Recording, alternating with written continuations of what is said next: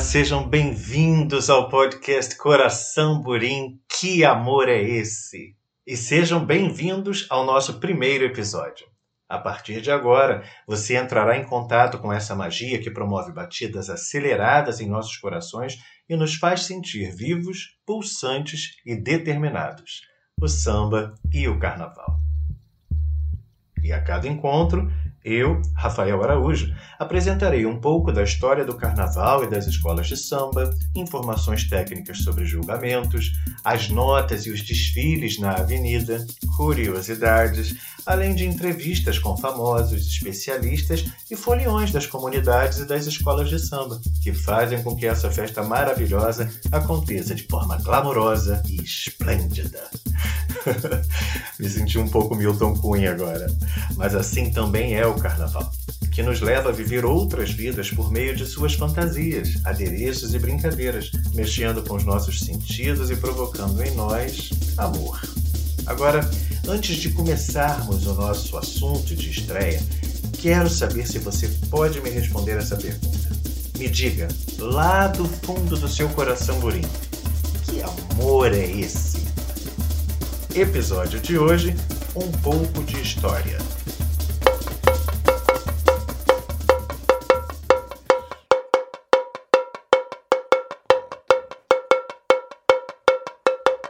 Sabemos que o desfile das escolas de samba durante o carnaval é um fenômeno cultural genuinamente brasileiro e suas origens empolgam historiadores e pesquisadores de todo o nosso país e também do mundo, que por meio de fotos, imagens, artigos de imprensa, anotações, pinturas, gravuras, entre outros documentos, tentam comprovar e informar cientificamente suas origens e evoluções até os dias atuais. É claro que a festa tal qual a conhecemos tem mais especificidades a partir do século XIX, onde já temos as informações dos ranchos e das sociedades carnavalescas, que já despertavam certo interesse nos moradores locais pela festa do carnaval. Mas o que eram esses chamados ranchos e sociedades carnavalescas? Eram, na verdade, um grupo de pessoas reunidas que organizaram os elementos que constituem hoje as escolas de samba. O mais famoso entre eles foi o Ameno Rezedá. Ele foi fundado em 1907 na região conhecida como Pequena África Carioca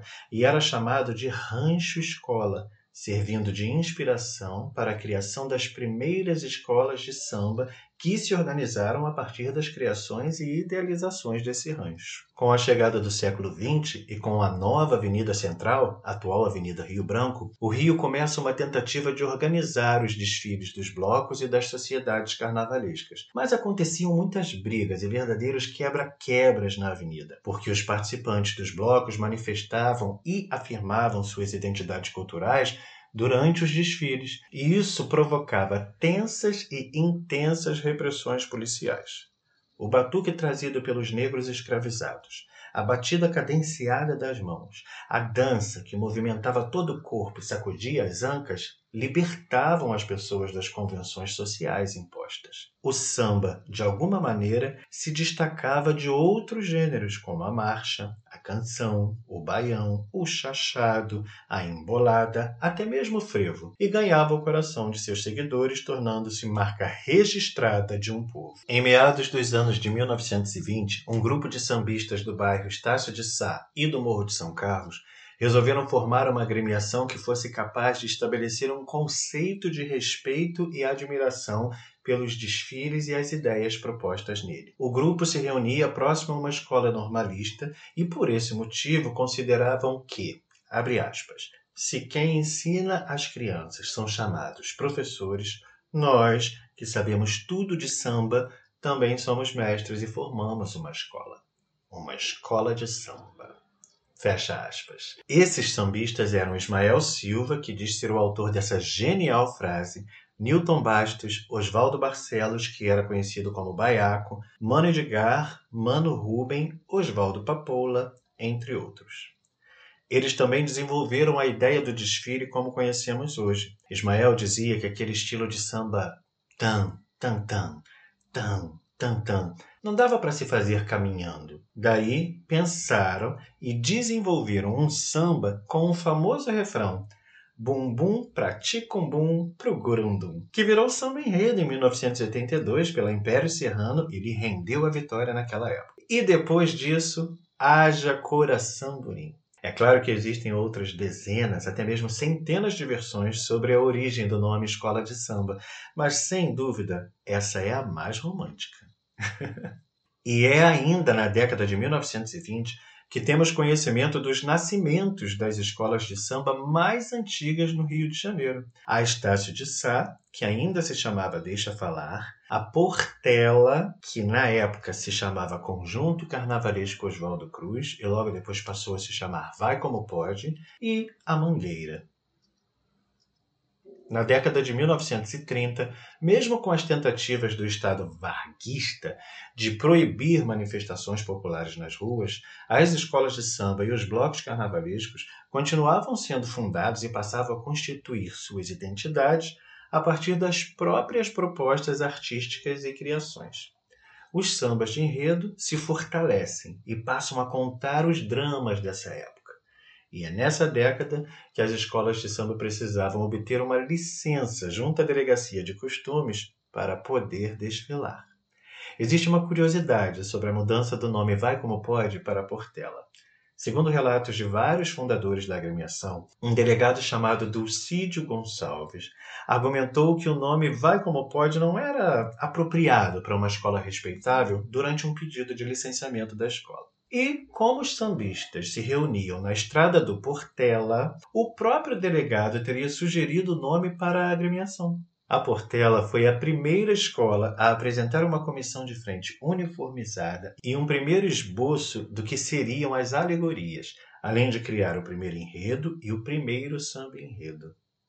A Estácio de Sá, na época Deixa Falar, inventa o surdo e o tamborim. A Mangueira introduz o pandeiro na bateria e a vizinha faladeira investe na criação de uma ala de damas com sombrinhas e lampiões a carbureto, que iluminaram a escola à noite. Nos anos de 1940 e 1950, as escolas de samba já não mais se comparavam aos ranchos e às sociedades carnavalescas, pois sua estrutura ritualista apresentava o ritmo e a dança, e eram as baterias que diferenciavam e também apontavam as identidades das agremiações. Nessa época, as grandes mudanças da cidade, como a criação da Avenida Brasil, ampliavam os limites entre a zona portuária e a zona rural da cidade favorecendo o surgimento de novos redutos de samba e novas agremiações. Os desfiles se consagraram na histórica Praça 11, logo depois na Avenida Rio Branco e em seguida na Avenida Presidente Vargas, tornando-se uma das maiores atrações a céu aberto do Carnaval carioca. Quando a classe média se apaixona pelo samba nas décadas de 1960 e 1970, acontece o que alguns historiadores chamam de sincretismo cultural. Durante mais uma grande modernização da cidade do Rio de Janeiro, agora a construção das linhas do metrô, o que influenciava diretamente na evolução das escolas de samba, artistas plásticos passam a fazer parte da criação carnavalesca e trazem em suas propostas um novo conceito visual para o agora chamado espetáculo. Ocorre então uma verdadeira revolução estética que vai apresentar novos e apaixonados integrantes e artistas, verdadeiros escultores do samba, não só das comunidades, mas de vários cantos da cidade e de todo o planeta, consolidando ainda mais o lugar de destaque das escolas de samba na cultura brasileira e nos desfiles carnavalescos. Por outro lado,